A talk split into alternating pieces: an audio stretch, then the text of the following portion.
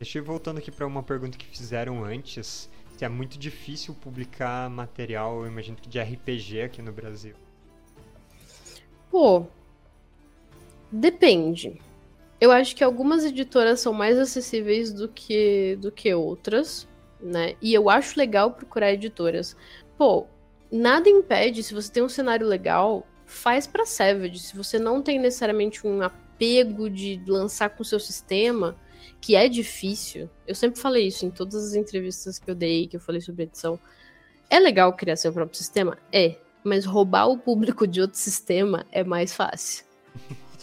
Então, você pegar Savage Worlds e fazer um cenário legal, funciona. A gente tem um bocado de cenário de Savage Worlds que fez sucesso. Nossa, e ainda mais Savage, que é uma comunidade assim, muito de adaptar coisa. Exato, exato. E Savage tem todas as licenças para você poder publicar coisas próprias e coisa e tal. Eu acho que isso são tentativas legais. Mesmo que comecem por coisas pequenas.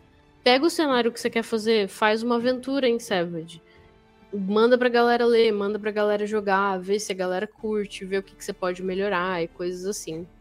É, e, enfim, quanto a publicar, eu acho que a gente perdeu algumas ferramentas legais de, de, de, de publicação, tipo Dungeonist. A morte do Dungeonist ela foi muito difícil, é, porque era uma, uma forma de você conseguir escrever uma coisa, publicar ela sozinho e, e, não depender de, tipo, precisar imprimir o livro, você consegue só lançar.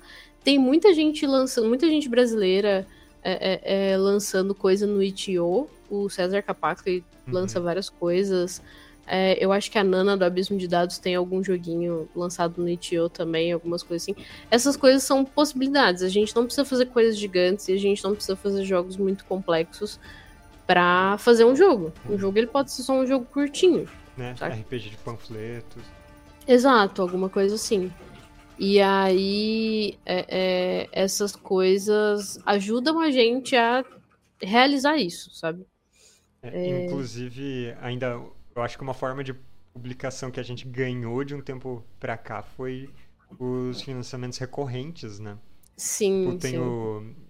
A primeira que me veio à mente agora foi da Luluzinha, que ela fez o Metrô da Vânia recentemente. Aí ela lança vários RPGs curtinhos com o tempo. Uhum. Tem muitas maneiras de fazer. Mas é, o Dungeonist é uma pena mesmo. É, é, ele ajudava bastante, mas eu acho que a gente ainda consegue é, é colocar algumas coisas assim. Publicar é, na Amazon Kindle não é difícil. O, a, Amazon Kindle Publishing, acho que é uhum. Amazon Kindle Publishing. É o KDP. É o KDP, é. Ele tem uma ferramenta de edição e diagramação que é bem fácil de usar. Uhum. É que, tipo, cara, se você não tiver muito apego com imagem, ou se você souber trabalhar um pouco, né? Tipo, não vai ser um RPG que vai ter as páginas decoradas e tal, mas se você só quer fazer uma aventura que tem algumas imagens, você consegue fazer isso pelo KDP e lançar e, e ver o que, que vira. É, eu acho que essas coisas são muito legais. E, pô, se você gosta de escrever, escrever para as revistas que tem no Brasil é realmente um exercício muito legal. Mesmo que seu objetivo final seja lançar seu próprio projeto, trabalhar com outros jogos e aprender como jogos funcionam, e você faz isso quando você faz um artefato, quando você faz uma ficha, quando você faz um qualquer coisa assim, é, ajuda muito te dá muita experiência nesse sentido, assim. Pelo menos para mim foi, foi uma verdade na minha carreira. Então, uhum. eu acho legal. E as revistas, obviamente, existe uma certa seleção, cada revista vai ter sua própria seleção de como que eles vão organizar, quem eles vão chamar e por aí vai. É, mas na maioria das vezes não machuca escrever alguma coisa voltada para algum sistema da casa, mandar um e-mail para quem edita o negócio e ver o que, que vira. Não, não dói. Muita coisa feita desse jeito informal mesmo. Exato. Muita gente que começou a escrever, não necessariamente eram pessoas conhecidas e tal, é só tipo, você quer escrever? Você tem um material legal? Você tem uma escrita legal? Uhum. Manda o um material, o pessoal vai ler. É, quem tiver responsável pela edição da revista vai dar uma olhada e se condizer com o material. E aí, nesses casos, é bom você prestar atenção em como os livros base escrevem as coisas e tentar replicar isso, obviamente É, se eu tô escrevendo Savage, eu vou ler Savage e falar ah, a linguagem dele é mais ou menos assim, é mais direta, é mais dinâmica, blá blá blá. Ou não, vou escrever Falkenstein, ele parece uma coisa um pouco mais arcaica, um pouco mais colonial, mais vitoriana, qualquer coisa. Você vai escrever mais ou menos desse jeito, e aí você vai pegar o jeito da, da coisa, assim. Uhum. É sobre escrever, especialmente escrever, escrever RPG, eu acho que é muito sobre se adaptar na, na sua forma de escrita, assim. Até... Quer escrever só medieval, escreve também, mas tem outras coisas. Até uma questão de você pegar prática com escrever cada coisa, cada sistema específico, uhum. porque, uh, por exemplo, ah, você quer escrever aventuras. Cada sistema tem uma forma de organizar as aventuras. E uhum. geralmente é bem formulaico mesmo. Sim. a como que é a introdução, aí onde que vai apresentar o enredo, os personagens.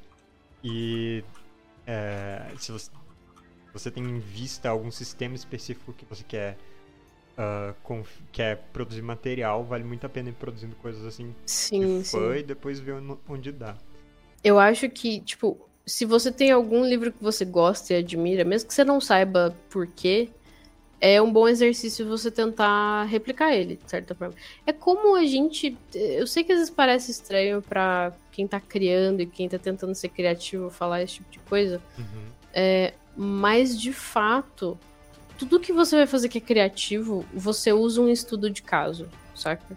Se eu quero fazer um, um, um joguinho de uh, uh, escape room, eu vou pegar as escape rooms que são mais legais, eu vou estudar elas, eu vou ver o que, que é legal, o que, que é chato, o que, que funciona, o que, que não funciona. E eu vou chegar em algum momento com a minha fórmula misturando com as coisas que eu quero. Ah, eu quero fazer uma escape room de docinhos falantes, né? Vamos voltar na ideia dos docinhos. E aí, beleza, eu pego as referências de docinhos que eu quero e vou adaptar essas duas coisas. Então é muito sobre aprender o que, já foi feito e o que é legal e tentar misturar com as suas coisas. Não é, não é inventar do zero, sabe? Eu já senti o novo Five Nights at Freddy's aqui no Escape Room dos docinhos. Pô, daria. Pensa umas fantasias meio enrugada de brigadeiro com uns mofinhos assim, ia ser massa.